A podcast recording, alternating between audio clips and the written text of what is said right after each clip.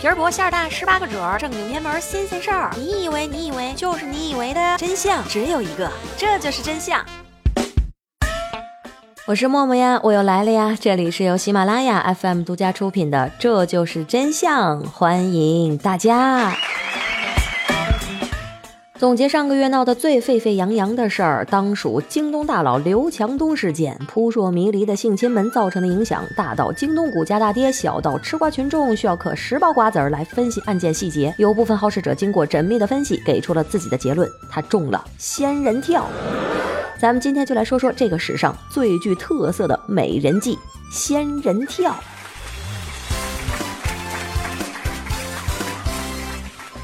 仙人跳就是利用男人自带的烈焰冲动设计圈套骗人钱财，一种自古以来被无数次上演、改编、升级的下三滥诈骗招数。和不食人间烟火的仙人没有关系，和七仙女跳舞没有关系，和著名美食佛跳墙也没有关系。那为什么叫做仙人跳呢？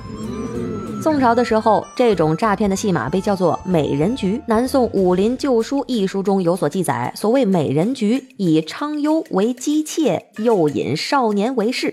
这个套路说来简单，就是几个社会人找了一个漂亮的娼妓来本色出演，假扮社会人的小老婆，出去引诱富家少年。这少年血气方刚，是一勾一个准。进入床上戏码的关键时刻，社会人就会立刻跳出来，自称是女子老公，假装突然发现捉奸在床，要去报官。这少年年轻不懂世事，又怕坏了名声，只能是破财消灾。万一遇上头铁脖子硬的人，不肯掏钱了事，那社会人也会呼朋唤友，好好的招待一顿。如此便是。美人局的一出好戏，好戏继续上演到了明朝。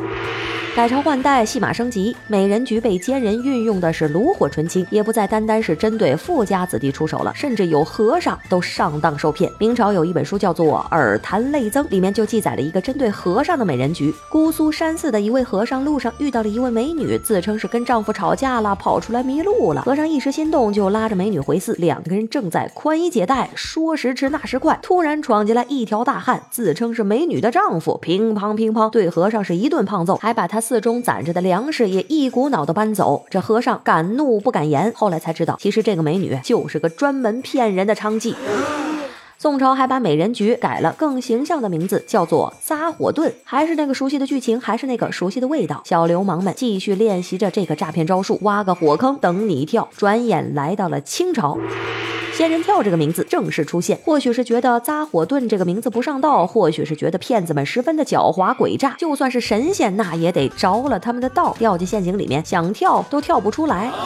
清朝末年，许多的八旗子弟不务正业，吃着铁杆庄稼无所事事，成了女骗子最好的下手目标。他们装作楚楚可怜，讨要钱财赎身，拿到了钱财之后，就立刻逃之夭夭。所谓风麻雀燕，金瓶彩挂，这就是八大门中的燕，燕就。就是颜值的颜，颜值高的女骗子那是一骗一个准儿啊！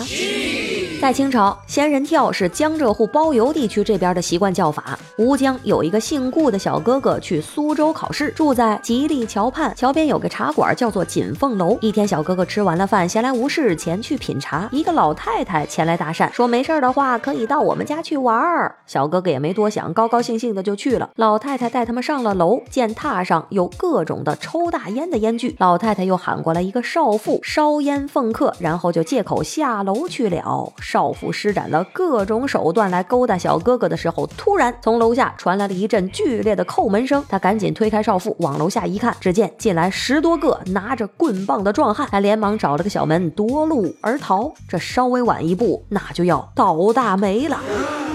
那么出了包邮区就一定安全了吗？并没有。清朝的华北地区也有诸如此类的诈骗陷阱，叫做放鹰、放鸽子，也被叫做彩雀跳，都是用鸟类来比喻女性。放鹰就是让她抓男人回来，那鸽子、彩雀就是勾引男人。总之，诈骗的方式都是大同小异。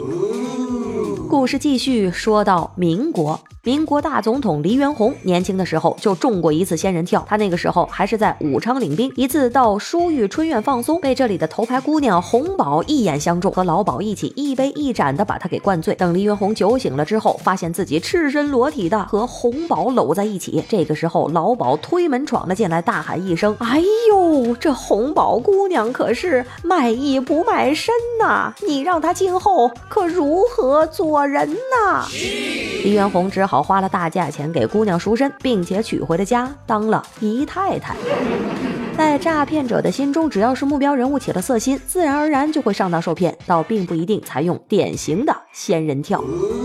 国内的仙人跳防不胜防，那国外的呢？到了国外一样也要小心谨慎，毕竟人心的险恶那是不分国界的。日本的社团也不乏利用美女来讹诈的套路，和我们古时候一样，他们也把这种事情称之为美人局。在日文的发音当中是竹筒被人拿住的意思，而竹筒又是日本人赌博常用的一种道具，一语双关，所以暗示美人局就属于一种诈骗伎俩。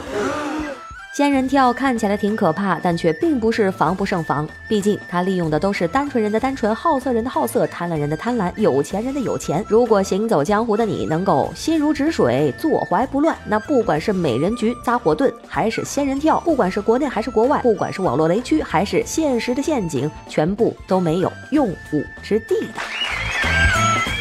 今天在这里还要特别感谢一下投行进化论先生的喜爱打赏，感谢半步生的喜爱打赏，感谢抿嘴笑的喜爱打赏，感谢可乐鸡肉卷的喜爱打赏，谢谢大家。